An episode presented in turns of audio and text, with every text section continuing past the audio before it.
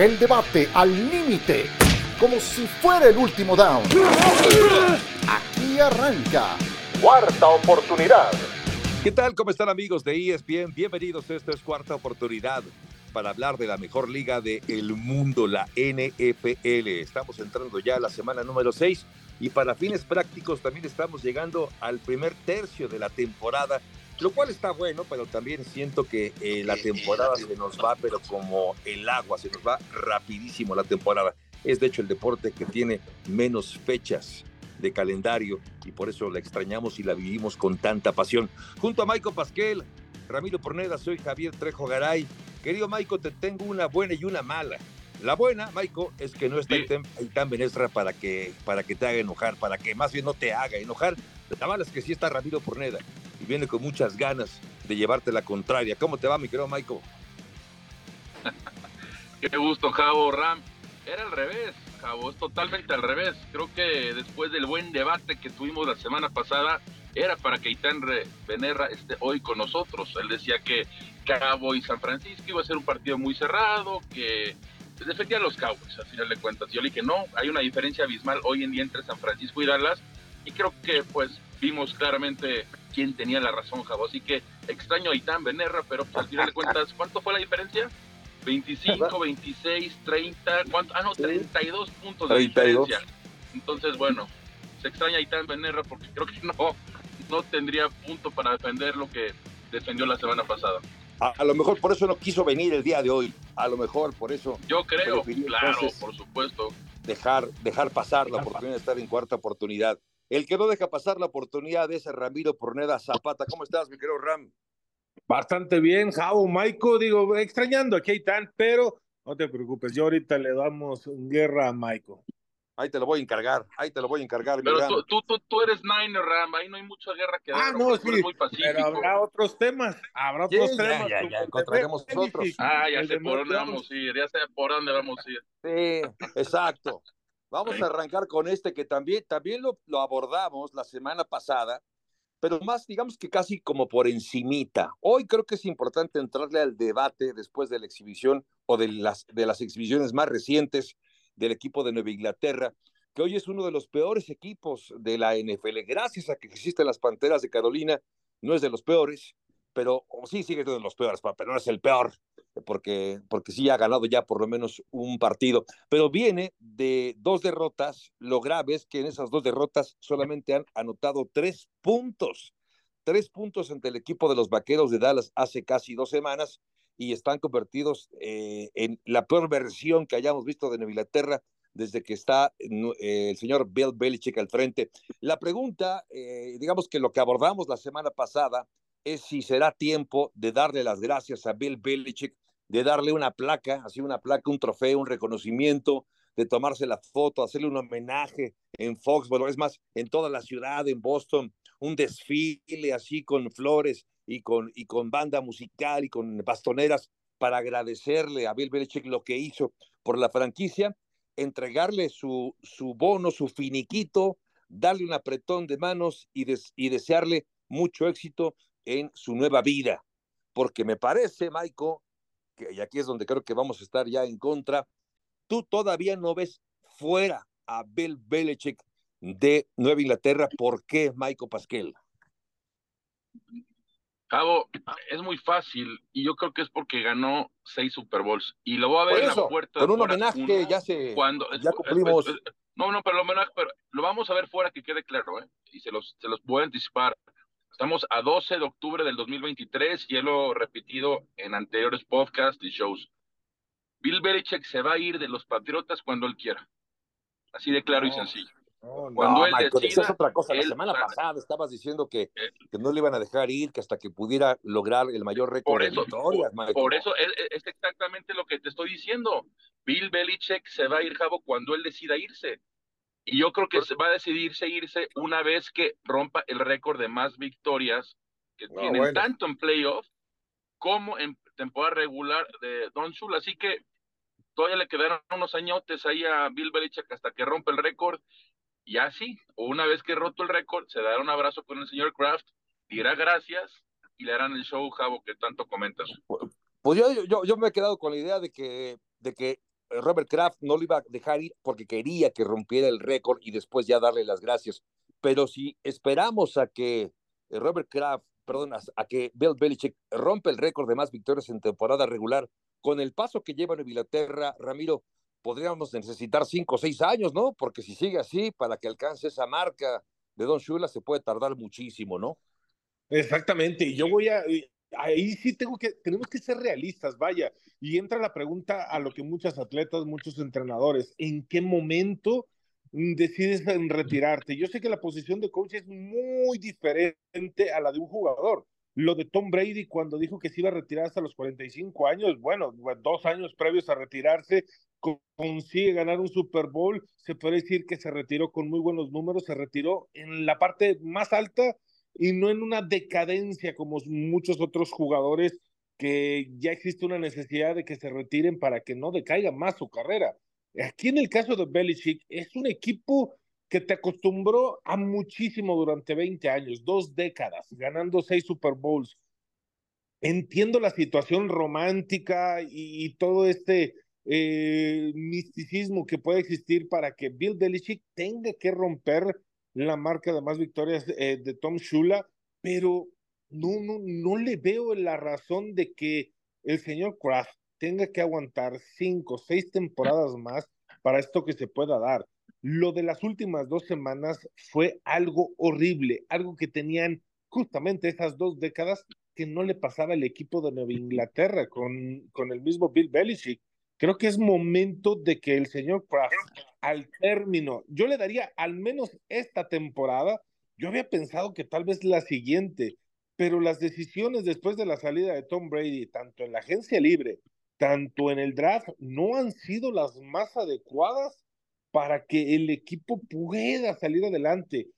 Un promedio de seis, siete victorias por temporada para que pueda lograr este récord es demasiado para el equipo de Inglaterra que nos acostumbró a tanto durante 20 años. Sí. otra cosa hay que decirlo, a ver, estamos de acuerdo que Belichick es de las mentes más brillantes que ha tenido la NFL. ¿Siguen pensando lo mismo o ya no? No, sí, yo sí, yo no me bajo. No, no de ese barco no me bajo. Ok. De ese no. Ok, ok. Tiene una camada muy fuerte el próximo draft encabezada por Caleb Williams. ¿No creen que puede estar pensando, bueno, voy a aguantar este año, ganaré cuatro o cinco partidos, seis, y me espero el próximo draft. Hipoteco la casa para poder adquirir. Eso es lo que te digo. Tal vez el siguiente año se lo pueda dar. Y si, ok, se dan las cosas, agarra a Caleb Williams, este, tienes que reforzar línea ofensiva, darle receptores, porque los receptores que ahorita están en Inglaterra, pues no son de lo mejor que pudiera explotar ni siquiera Mac Jones. O sea, no veo al equipo con una forma y sería empezar un proceso con Caleb Williams de dos, tres años más. No creo que sea el respiro que necesita Nueva Inglaterra, esa reconstrucción para aguantar a Bill Belichick. A ver, Caleb Williams yo dudo que les llegue porque para Caleb Williams tienes que ser el peor equipo. Y, y, entonces, entonces aquí estamos hablando de que pues uno de los peores equipos va a estar entre Carolina y Chicago, pero ¿qué creen? Que en este caso el equipo, el equipo de los Bears trae la lotería. ¿Por qué? Porque trae la primera selección de Carolina el próximo draft. Ahora, hay que ver cómo juega Justin Fields el resto de la temporada. Si juega como lo vimos contra Washington, pues ahí sí tener la lotería para cambiar pick, ¿me explico? Pero que Caleb Williams es un, uno en cinco o seis generaciones, así que dudo que a, los Patriots les, les llegue Caleb Williams, a menos que en su momento haga un cambio importante y den tres cambios de selecciones, como en su momento lo hizo San Francisco con Miami para agarrar a Trey Lance y ya vimos eso cómo funcionó. ¿no? Fue de las peores decisiones que han hecho Shanahan y Lynch, yo creo que la peor al mando de los 49ers. Pero bueno, eso es otro tema. Yo insisto y me quedo hasta que diga la verdad Bill Belichick y Robert Kraft. Y yo sí creo que los Patriots se van a quedar con su coach hasta que rompa el récord de más victorias como en la historia del NFL. Pues ya tendremos oportunidad de ver si esto acaba ocurriendo. Eh, lo que sí también creo que queda eh, como legado lo que hizo Bill Belichick con Tom Brady. Digamos que en esta, eh, en esta controversia, esta polémica que había, quién había aportado más, si Bill Belichick a Tom Brady o Tom Brady a Bill Belichick, pues, Tom Brady consiguió después un, un, eh, un Super Bowl, lo cual como que le, le acreditó, ¿no? Esa, esa ventaja sobre el Belichick. Yo no quiero quedarme con el tema de que Tom Brady sí le, ayudó mucho más a Bill Belichick, como por ejemplo está Eitan Belerra, quien lo dice, no está él hoy con nosotros, así que no voy a abundar en el tema, pero sí me parece que lo que hicieron los dos se necesitaba de esa combinación para que Nueva Inglaterra vivió lo que pudo vivir. Pero hablando de Nueva Inglaterra y quien ha sido ya el relevo en los últimos tres años como callback es Mac Jones. Mac Jones, en su descargo, habrá que decir que ha tenido tres coordinadores diferentes en tres temporadas, lo cual es una auténtica pachanga. Eh, tiene cinco pases de touchdown, seis intercepciones en lo que va de la temporada. Ramiro, ¿qué tanta responsabilidad tiene el mariscal de campo? ¿Es el cambio de coordinadores ofensivos o es el propio Mac Jones que no es material NFL? No, no es material. Digo, tal vez eh, pudiera ser de este tipo de quarterbacks eh, suplentes, eh, no para llevar una franquicia, no para llevarla lejos a donde se tiene acostumbrado en Inglaterra, pero es, eh, es, parte del problema de lo que tiene en este momento el equipo de Inglaterra. Nunca ha demostrado que pueda cargar el equipo en, en sus hombros, en el brazo, poder tomar soluciones. Solamente nos ha dado destellos de lo que pudiera hacer pero tendría que estar rodeado demasiado talento para que este quarterback pudiera dar buenos resultados o al menos poder entrar y hacer algo más en los playoffs y por ahí sorprender a alguien, pero es parte del problema. Creo que es la renovación, la reestructuración que necesita el equipo en Inglaterra. Matt Jones, sí, definitivo no es el quarterback, sí es alguien que tendría que salir y estar buscando trabajo en otro equipo, pero como suplente. Oye, Michael, con tu, con tu mención hace un momento de Caleb Williams como una posibilidad poco probable para que le llegue a Nueva Inglaterra, pero como una posibilidad, me parece que entonces estás de acuerdo que si llegó un mariscal de campo apenas hace tres años para Nueva Inglaterra y no está dando el ancho, ¿crees tú lo mismo que Ramiro? Que no está al nivel de jugar como coreback titular en un equipo de NFL, o estoy, estoy tratando de interpretar, de acuerdo a lo que habías dicho antes, pero no quiero poner palabras en tu boca, Michael. No, a ver, a ver, a ver. Es...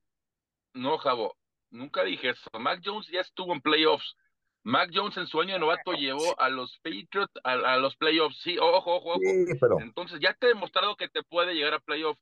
Todo el mundo pasa por mala racha. ¿No se acuerdan en su momento, en 2014, que decían que Tom Brady ya estaba acabado, que no iba a ganar un Super Bowl más, que no iba a estar en temporada? después de un lunes por... No, espérame, espérame, espérame. Pero estás poniendo a, Mac Jones al, lado cuando de Tom Brady. le pasó por encima cuando Kansas City pasó por encima, lo que estoy diciendo, y después de eso, Tom Brady ganó cuatro Super Bowls más. A lo que quiero decir es que todos los quarterbacks pasan por mala racha. Todos, todos pasan por mala racha. Y en este caso le está tocando a Mac Jones. Si me dices, el resto de la temporada va a jugar como está jugando, bueno, pues claramente no es la solución. Es más, si me dices, la próxima, el próximo domingo va a jugar igual, igual, igual, igual de mar contra los Raiders, ¿sabes qué te digo? Pues ya hasta aquí llegó Mac Jones y, le van a, y van a poner al suplente. Así que yo no creo que ahorita, digamos, Mac Jones ya tiene que ir a la banca, hay que darle un poco más de tiempo. Y, lo que sí decir es que ya demostró que es un quarterback que puede llegar a playoffs. ¿Por qué, nos, ¿Por qué nos hablabas de Caleb Williams como una posibilidad para Nueva Inglaterra si piensas que Mac Jones sí puede ser ese jugador que necesita Nueva Inglaterra? Pero, pero, es, que ve lo que te estoy diciendo, Javo. Si los Patriots son de los peores equipos y, les, y tienen la posibilidad de que les llegue Caleb Williams, lo van a tomar, no hay duda. Cuando eres de los peores equipos, quiere decir que ganaste uno, dos, tres partidos, cuando mucho. Ahí sí, por supuesto, te digo que claramente no funciona.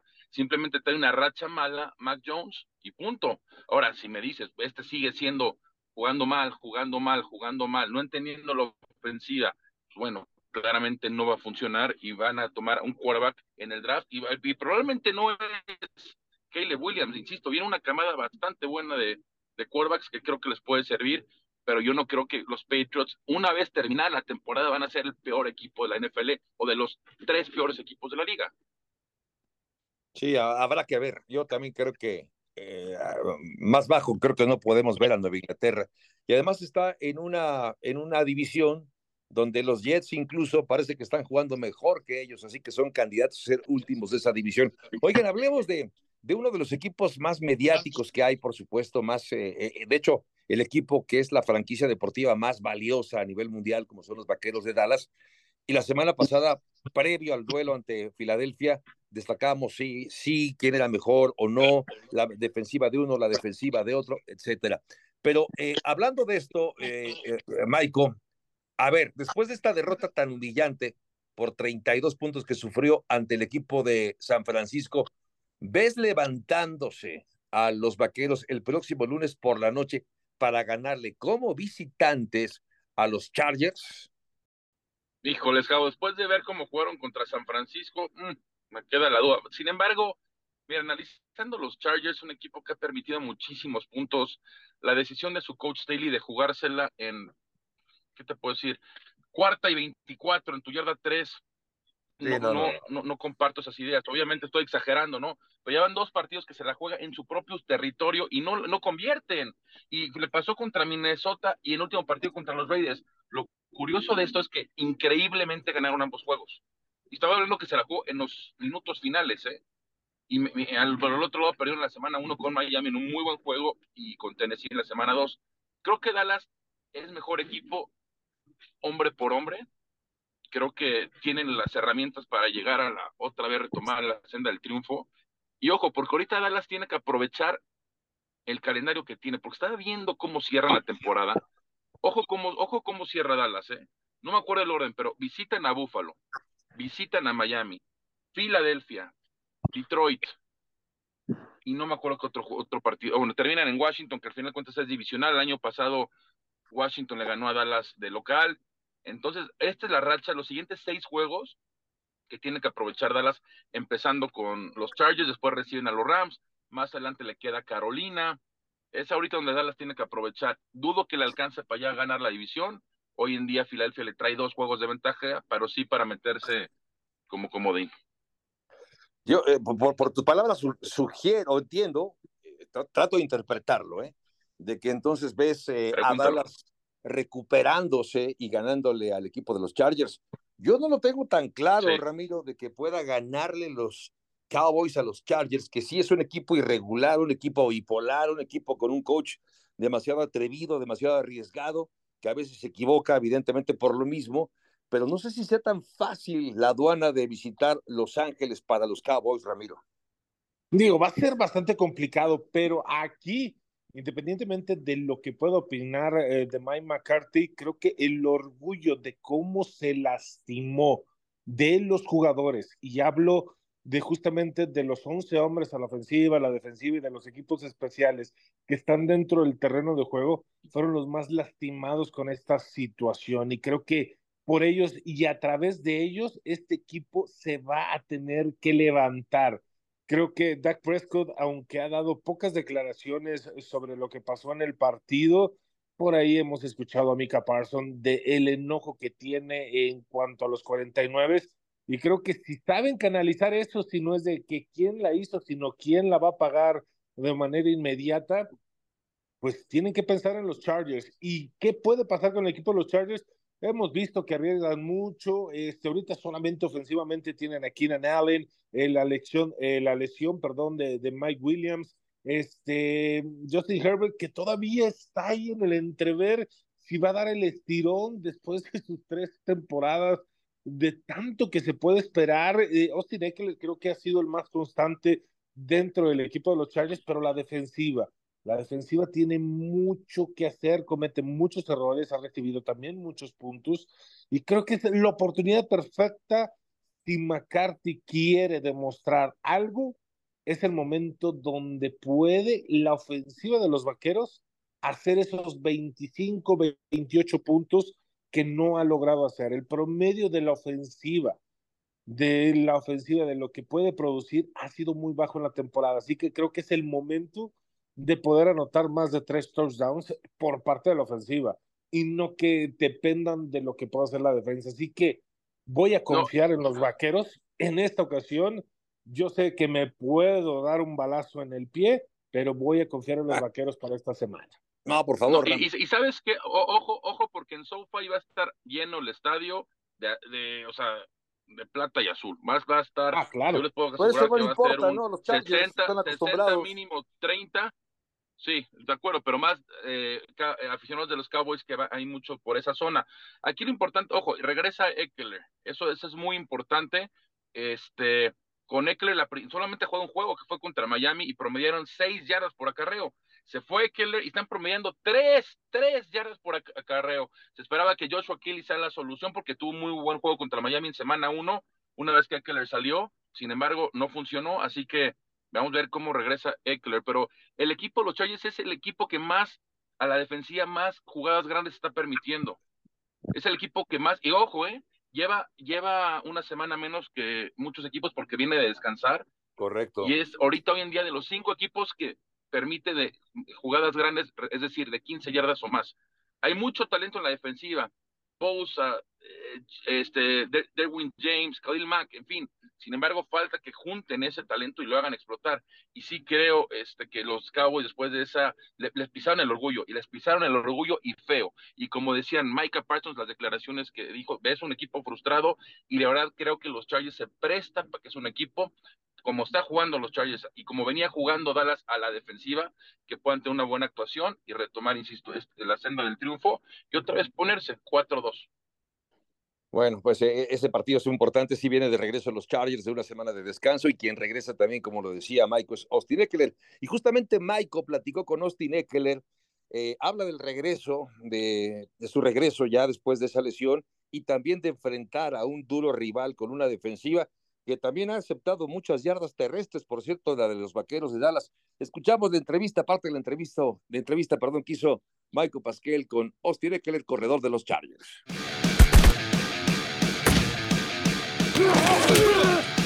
Austin Eckler, corredor de Los Angeles Chargers. Austin, el equipo inició 0-2. Ganaron sus últimos dos juegos contra los Vikings y los Raiders. Ahora enfrentan a los Dallas Cowboys, que Kellen Moore conoce muy bien, y después van contra los Chiefs. ¿Qué tan importante es este Monday Night para ustedes? Sí, es una gran prueba para um, nosotros enfrentarnos a un equipo que tiene un récord ganador. Um, es una buena prueba. Tenemos una oportunidad para tener un récord ganador, porque en este momento estamos parejos en triunfos y derrotas. Uh, es un gran equipo. Um, Vimos lo que pasó con ellos el domingo por la noche cuando jugaron contra los 49ers. Sin embargo, sabemos que vienen hambrientos después de esa derrota y nosotros venimos de semana de descanso y estamos listos para iniciar nuestra racha. Va a ser un partido muy competitivo y vamos con la mentalidad de hacerlos pagar. Ellos vendrán con la misma intención, va a ser un partido de ida y vuelta, así es la NFL, esto es lo que hace la NFL grandiosa. Y hablando de Kellen Moore, ¿crees que tenía este partido marcado en el calendario tras haber sido el coordinador ofensivo de los Dallas Cowboys por muchos años? Yo diría que sí. No uh, sé mucho de cómo terminaron las cosas, si salió en buenos o malos términos, pero sin importar de cómo salió, um, es un competidor. Él quiere vencer a todos los equipos, especialmente aquel que lo dejó ir y no lo volvió a firmar. Quiere dejar una marca, es un juego para ser contundente.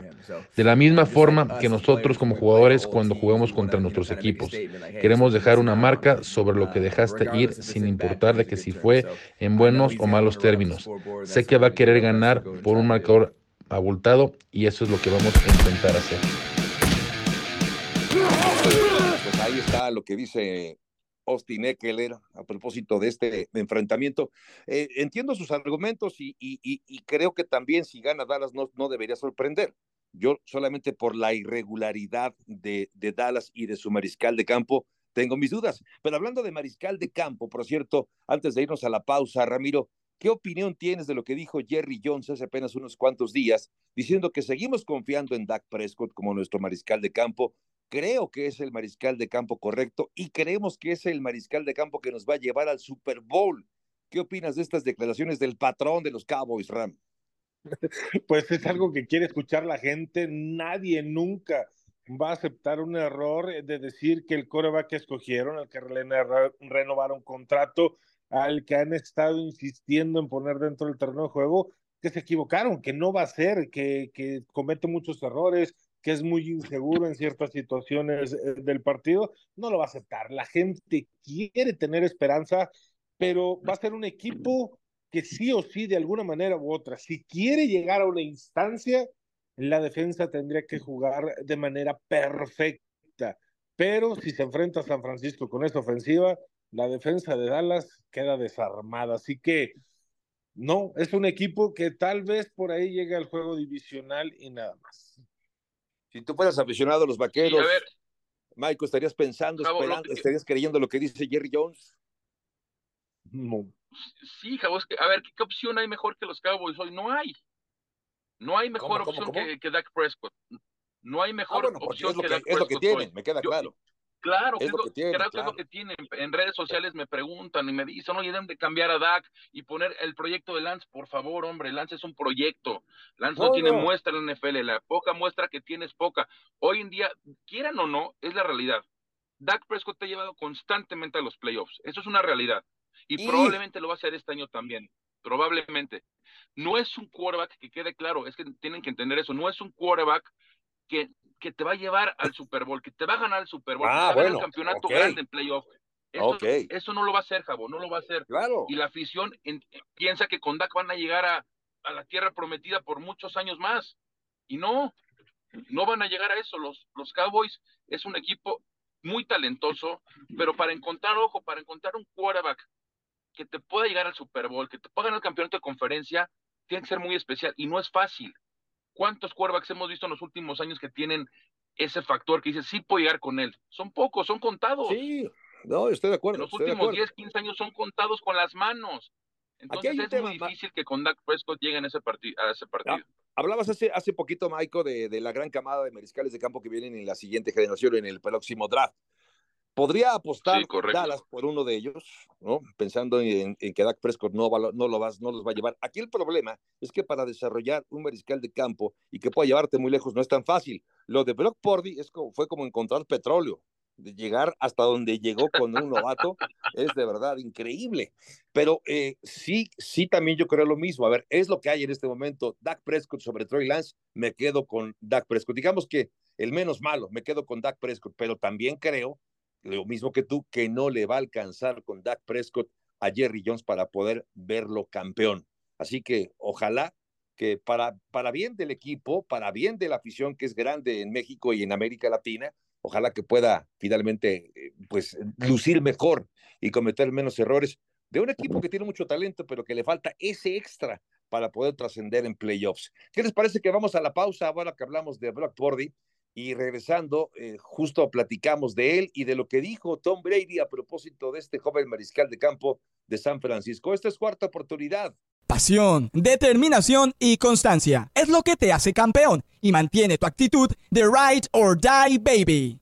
eBay Motors tiene lo que necesitas para darle mantenimiento a tu vehículo y para llegar hasta el rendimiento máximo. Desde sobrealimentadores, sistemas de sonido, tubos de escape, luces LED y más. Si buscas velocidad, potencia o estilo, lo encontrarás todo en eBay Motors. Con más de 122 millones de piezas, siempre encontrarás justo lo que buscas. Y con Guaranteed Fit de eBay, tienes la garantía de que tu pieza quede perfectamente a la primera o se te devuelve tu dinero. Porque con eBay Motors, quemas llantas y no tu dinero. Con las piezas que buscas, a los precios que quieres, tu auto se convertirá en el MVP que te dará el triunfo eBay Motors. ebaymotors.com. Solo para artículos elegibles se aplican restricciones. En ESPN.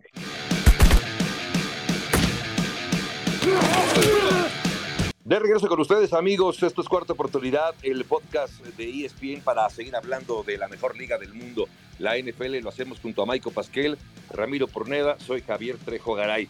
Brock Purdy estadísticamente es el mariscal de campo más eficiente en la temporada tiene un rating impresionante, es eh, de 123.1, implacable, nueve pases de touchdown, cero intercepciones para este novato, ha completado el 72% de sus lanzamientos, así que está como en estado de gracia, sí, Brock Purdy. Y de hecho lo que dijo recientemente eh, Tom eh, Brady a propósito de Brock Purdy es de llamar la atención. Me gustó lo que dijo porque siento, creo que se ve un poco reflejado Tom Brady en lo que, en lo que está haciendo Brock Purdy, porque dijo palabras más, palabras menos Brady. No se oye hablar de tipos como Brock Purdy hasta que alguien como Brock Purdy hace cosas increíbles en el campo. Es una historia divertida y extraordinaria que espero continúe para él, porque parece un joven muy humilde que está listo para hacer grandes cosas. Esto dijo Tom Brady, que siento, Michael, que se ve un poco reflejado en lo que pasó en su carrera cuando fue ninguneado por muchos equipos y fue tomado hasta la sexta ronda, Michael. Eh, ¿Qué opinas de lo que dijo Brady y qué opinas del propio Brock Purdy, que hoy, hoy está convertido en un jugadorazo? lo de Brady creo que es un poco, digo, hablando muy bien, elogiando a, Brock Brady, pero creo que la muestra es todavía corta, ¿no? Que, que disfrute el momento, estoy de acuerdo totalmente, que siga así, pero sin embargo lo que está haciendo es yo lo puedo comparar con lo que hizo Belichick y Brady en el sentido de que se encontraron perfecto, ¿no? Yo creo que a lo mejor en otro sistema no hubiera sido tan exitoso como lo es. Pero hoy en día la realidad es que para mí Brock Brady es un serio candidato para jugador más valioso y hoy Brock Brady es en la élite del NFL como está jugando. ¿No? Porque muchos, eh, hubo unas declaraciones allá en, en los medios en Estados Unidos que decían, no, pues es que si Mac Jones jugara en el sistema de, de, los 49ers con Shanahan los mismos números que Brock Purdy. Yo lo dudo, lo dudo mucho. Analizando a Mac Jones, yo lo dudo muchísimo. Pero sí me encanta lo que está haciendo Brock Purdy. No ha lanzado una sola intercepción, llegó con cinco touchdowns y a la mejor defensiva, estadísticamente hablando, le metió cuatro touchdowns. Entonces, es un quarterback de sistema, sí, hasta ahorita lo está, lo está enseñando, es un quarterback que te puede ganar los partidos importantes, sí, ojo, porque decían es que no, no, había muestra suficiente con, con esto, ya jugó dos veces y le pasó el segundo juego, ya jugó dos y los dos juegos le pasó por encima a Brock Purdy. Este, eh, eh, filmas que puedas, película que puedas tener para estudiar que te puede ganar los partidos con su brazo y lo demostró en el juego contra Dallas en los playoffs y lo ha demostrado en otros partidos. Así que a mí me encanta lo que veo de Brock Purdy y sí puedo decir hoy que Brock Purdy es de la élite de la NFL. Sí, a mí, a mí me gusta la historia también esta, ¿eh? coincido ahí con, con Brady por, porque es una historia como de Cenicienta y creo que nos gustan a veces estas historias románticas, estas historias inesperadas y la NFL, Ramiro, tiene muchas de estas. Está como para ponerlo en la discusión, me refiero a Brock Purdy, Ramiro, como para MVP, lo pondrías ahí junto con, no sé, con Christian McCaffrey, junto con, no sé, si Josh Allen, no sé si, si el propio Patrick Mahomes, lo ponemos en la, lo sentamos a la misma mesa de los candidatos a MVP, a Brock Purdy.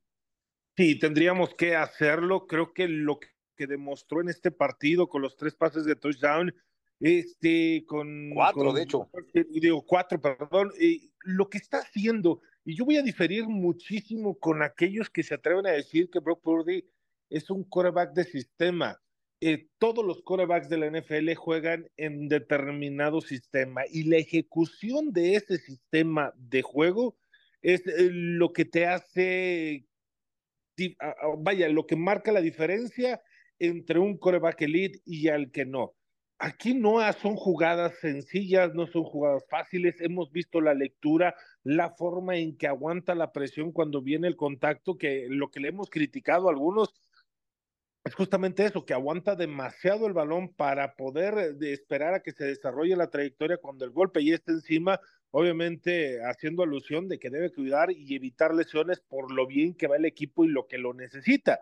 Pero al final de cuentas, la toma de decisiones, las intercepciones, que no lleva ninguna, te habla de que no solamente es un coreback que ejecuta un sistema básico, ejecuta un sistema bastante elaborado de muchas jugadas que de repente vas a encontrar a Brandon Ayuk como el receptor principal durante un partido, de repente va a ser Christian McCaffrey en la mayoría de las veces que sí pasa el balón, muchas veces eh, a través de sus pies, pero justamente porque vas a aprovechar quien está mejor haciendo las cosas. Vamos a ver un George Kittle, que fue el arma principal en contra de los vaqueros. Vamos a encontrar un Divo Samuel. Vamos a encontrar un Juicy, que también tuvo un pase de touchdown. Y es justamente la toma de decisiones en ese abanico de opciones que tiene. Entonces, el hecho de una ejecución tan perfecta te saca de la, de la plática de decir, es un quarterback de sistema, juega muy básico, para nada. Utiliza todas las armas. Como dices, ¿Cuántos cambios no tiene un Ferrari, un Fórmula 1 para poder saber cómo manejarlo y es justamente lo que te está haciendo eh, Brock Purdy. Es un Verstappen que está haciendo las cosas de manera perfecta ah, y está llevando al equipo para poder ser el MVP, el MVP posible de esta temporada. Y, sabes qué, la constancia, ¿eh? porque hay que hablar de la constancia. Lo platiqué la semana pasada con Steve Young eh, y Fred Warner, y los dos me decían, la constancia que, que demuestra este jugador, pocas veces le hemos visto, o, pocas veces, dándome a entender que los últimos años San Francisco no había encontrado alguien tan constante, y es la realidad. Jimmy Garapolo, yo sí creo que de alguna manera detenía esa ofensiva. Y con Brock Purdy encontró algo muy opuesto a Kyle Shanahan en esa posición, la posición más importante, porque el equipo al final de cuentas son los Avengers. Por todos lados están llenos, pero faltaba esa posición que es la más importante, la de quarterback. Y con Brock Purdy encontraron ahora sí que al famoso Iron Man o el Capitán América. Y es un equipo muy sólido, sumamente sólido, que hoy en día están sanos, están jugando muy bien. Y en mi ranking, sí creo que los de ustedes también, es el número uno de la NFL. Pues sí, ah, eh, me, gusta a mí, insisto, lo de, lo de Brock Purdy. Lo que sí es un hecho también, y creo que ahí podemos coincidir todos, de que lo que, lo que tiene como talento a su alrededor es enorme, es fabuloso. Una gran línea ofensiva, a un corredor como Christian McCaffrey, muy buen receptor como es eh, Brandon Ayuk, un gran ala cerrada como es George Kittle, es decir, está muy bien arropado un buen sistema que le favorece con Kyle Shanahan, que además es un maestro a la ofensiva, así que me parece que todo está dado para que el entorno de Brock Purdy sea propicio y pueda brillar como lo hace. Estamos también en eso de acuerdo que necesitas buenos corredores, buena línea ofensiva, si no puedes acabar sufriendo demasiado. Pero coincido, creo que no se le puede quitar un ápice del talento que tiene mm, Brock Purdy porque esté bien arropado. Es un gran jugador con un grupo de grandes jugadores. Entonces forma una pieza eh, impresionante. Y hay que ver hasta dónde llega este equipo de la mano de Pordy, que sigue todavía sin perder un partido de temporada regular. En fin, pues ahí está. Ahí está lo que pasa con este equipo de los San Francisco 49ers, que este fin de semana, por cierto, van a enfrentar a los Cleveland Browns. Bueno, ¿qué les parece? No sé si estén ya listos ustedes para, para repasar, para hablar de las, del cuál es la apuesta de esta semana eh, ¿Tienen ya por ahí, tú tienes, mi querido Michael, ya tu apuesta para esta semana? Venga, Javo, aquí la tengo enfrentito de mí, ya bien estudiada, ya bien analizada, y me voy a quedar con los New York Football Jets en casa recibiendo a los Eagles de Filadelfia, que marchan invictos, pero me quedo con la línea de siete puntos. Así que voy Jets en casa con siete puntos. Creo que esa ofensiva va a, esa defensiva de Jets va a mantener eh, cerrado el juego Puede ganar Filadelfia, pero creo que gana por menos, en caso de que gane por menos de siete puntos. Sí, porque Filadelfia le, ha estado costando trabajo. Sigue invicto, como sea, sigue invicto, sin duda que es un equipo eh, bastante bueno todavía, pero no parece la planadora que era el año pasado, ¿no? Tú, mi querido eh, Ram, tienes ya tu apuesta para esta, esta semana. ¿Con quién vas?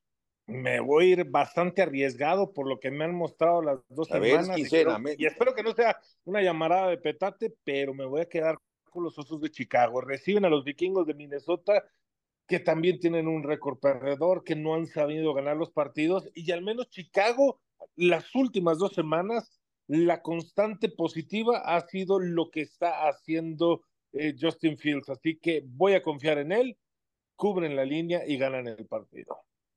Oh, y ojo, eh, porque es interesante lo que dice Ram, perdón, Javo, porque no juega Justin Jefferson. Entonces, Correcto. También es un plus para los osos. Exacto. Tres semanas, cuatro semanas fuera. A ver, la apuesta más desfavorecida o más dispareja, a ver qué les parece, es la del domingo por la noche, partido que tendremos en ESPN. Es el duelo entre los New York Giants y los Buffalo Bills. Son favoritos la línea? los Buffalo Bills por menos 14, menos 14 puntos. ¿Cubren esa línea, Michael? o, o, pueden incluso incrementarla los Buffalo Bills sobre los New York Giants. Es una apuesta, Javo, de demasiados puntos. No me gusta el partido. Ojo, Saquon Barkley todavía está en duda. Mucho va a depender lo que pueda hacer el número 26 de los, de los gigantes. Aún así, creo que el equipo tiene orgullo. Fue equipo de playoff la temporada pasada. No la apostaría porque está engañosa la línea. Si me dices, oye, ¿con quién vas? Iré con Nueva York, pero no es una línea que me encanta. Así que yo me quedo por fuera de esa línea, Javo, pero si hay que escoger, me voy con Nueva York más 14. Es más, y compro ese medio punto. Me iría con 14 y medio. Ah, mira, Qué interesante, qué interesante. A mí, ¿saben cuál me, cuál me gusta y me llama la atención? Es la de Cincinnati enfrentando a Seattle. Es favorito Cincinnati por eh, tres puntos. Está a menos tres en Las Vegas. Eh, esto, esto significa entonces que es un partido cerrado y de hecho te sugiere que la localidad le puede ayudar al equipo de Cincinnati, pero yo creo que Seattle, salvo su mejor opinión, desde la temporada pasada es un equipo muy incómodo. Es un equipo que yo creo, y se los comentaba recientemente en NFL Live, que donde podría tener riesgo San Francisco en lo que resta de la temporada será contra Filadelfia, esto será ya por ahí del mes de noviembre, si no mal recuerdo, y hay un doble enfrentamiento. ¿Perdón? No, no, no, de que el juego de San Francisco contra Filadelfia sería el 3 de diciembre, pero ah, coincido completamente, ¿eh? el juego más incómodo y es el divisional en contra de Seattle. Correcto, sí. A mí Seattle me parece un, un rival complicado, difícil, ya vimos lo que pudo hacer el año pasado, así que yo no veo a Cincinnati favorito sobre Seattle Seahawks. Sería muy bueno para Cincinnati conseguir la victoria, sobre todo porque es un equipo que está intentando regresar con un Joe Borro que, que, creo que está en mejores condiciones. Pero bueno, Seattle para mí tiene que ser marcado como favorito para este partido, aunque si es así, pagaría más, obviamente yendo eh, contra Cincinnati, que en lugar de meterle la quincena al equipo de los Cincinnati Bengals. Michael Pasquel, no sé si quieres agregar algo más antes de, de despedirnos, algo que te llame la atención de esta semana número 6 que ya arranca. Cabo, pues tenemos jueves por la noche, todo indica que Travis Kelsey va a jugar, los Broncos visitando los Chiefs. ¿Y quién creen que va a estar ahí en Arrowhead Stadium? ¿Quién creen que va a estar apoyando a Travis Kelsey y a los Chiefs? Pues ¿Sí va a estar? Sí, por supuesto que va a estar. Ahí va a estar Taylor. ahí va a estar. No estuvo, yo creo que le dio flojera ir a Minnesota, no sé, pero va a estar en Kansas City, va a ser el tercer partido de los últimos cuatro que eh, visitará a, los Chiefs, estará con el equipo, estará apoyando a, Travis Kelsey y bueno, Taylor Swift presente en el estadio de Arrowhead, es lo que todos los reportes allá en el estado de Missouri están indicando, reportes en Estados Unidos, así que será curioso, ¿no? Verla de nuevo, los tres juegos caídos, los tres ha ganado Kansas City. Sí, sí, no, los dos, los dos, dos de los últimos tres ha, ha estado ahí. Sí, sí, de acuerdo. Eso sí, cuatro pases de interceptados para para Pat No todos han sido su culpa, pero sí es de llamar la atención tal cantidad de intercepciones. Ramiro, ¿tú alguna historia ya para despedirnos que te seduzca para esta semana 6? Creo que lo que podría pasar con el equipo de Miami, vamos a ver si, bueno, enfrentan a Carolina justamente allá y lo que ha sido en casa del equipo de Miami se ha visto bastante bien. No sé por qué tengo la, la espinita de que creo que Miami va a estar anotando cerca de 50 puntos. Wow, pues sí, podría ser, podría ser, porque en una noche o en un día que se levanten de, la cama del lado derecho tanto eh, Tyreek Hill, Jalen Waddle y por supuesto todo Tagovailoa, todo puede pasar. A mí la historia que me, me llena, no sé, no sé si es morbo, lo confieso, tengo que confesar. Ya sé por dónde vas. Ah, ¿Es el, domingo por la noche? Ah. No, el de, el, de, el de Dallas contra los Chargers, lunes por la noche, porque eh, ver si el equipo de Dallas pierde este partido, se va a poner con marca de tres ganados, tres perdidos. O sea, sí sería algo de verdad complicadísimo como para encender las alarmas. Y entiendo lo que dicen ustedes, que llega Dallas con, buscando quién se las pague, no quién se las hizo, pero eh, yo no metería la quincena ahí en favor de los vaqueros de Dallas, porque Chargers puede ser también un equipo incómodo. También depende de muchas cosas, Chargers, no sabes cómo va a salir, no sabes qué versión te va a ofrecer los Chargers. Es que es exactamente eso, Cabo, y si se la van a jugar, ya cuando en serio, en cuarta y uno, quedando un minuto en su propia yarda 14. Me explico, es que las decisiones de Brandon Staley sí. dejan muchas dudas, ¿no? Aunque decíamos, esas, esas decisiones que ha tomado increíblemente ha ganado los partidos, y me refiero a la semana 3 contra los Vikings, que se lo jugó en su propia, adentro de la yarda 15 o de la yarda 20 y no la hicieron, en cuarta y uno, y lo mismo pasó la siguiente semana contra los Raiders, pero consiguieron intercepciones en zona roja y ganaron los partidos. Increíble que este equipo fácilmente, pero oigo, ojo, eh, pudiera ir 4-0, pero también por el otro lado pudiera ir 0-4. Sí, exacto. Muy, muy, fácilmente. O sea, una jugada determinó el partido de estos cuatro enfrentamientos. Así de bipolar son estos Chargers. En fin, vamos a ver qué ocurre con ese partido que tendremos también a través de la pantalla de ESPN, lunes por la noche, los Dallas Cowboys enfrentando a Los Ángeles Chargers. Llegamos al final de cuarta oportunidad del podcast de la NFL en ESPN. En nombre de todo este equipo de Ramiro Porneda, de Maico Pasquel, soy Javier Trejo Garay. Pásela muy bien, gracias. Y hasta el próximo capítulo de Cuarta Oportunidad. El debate al límite, como si fuera el último down. Gracias por escuchar Cuarta Oportunidad.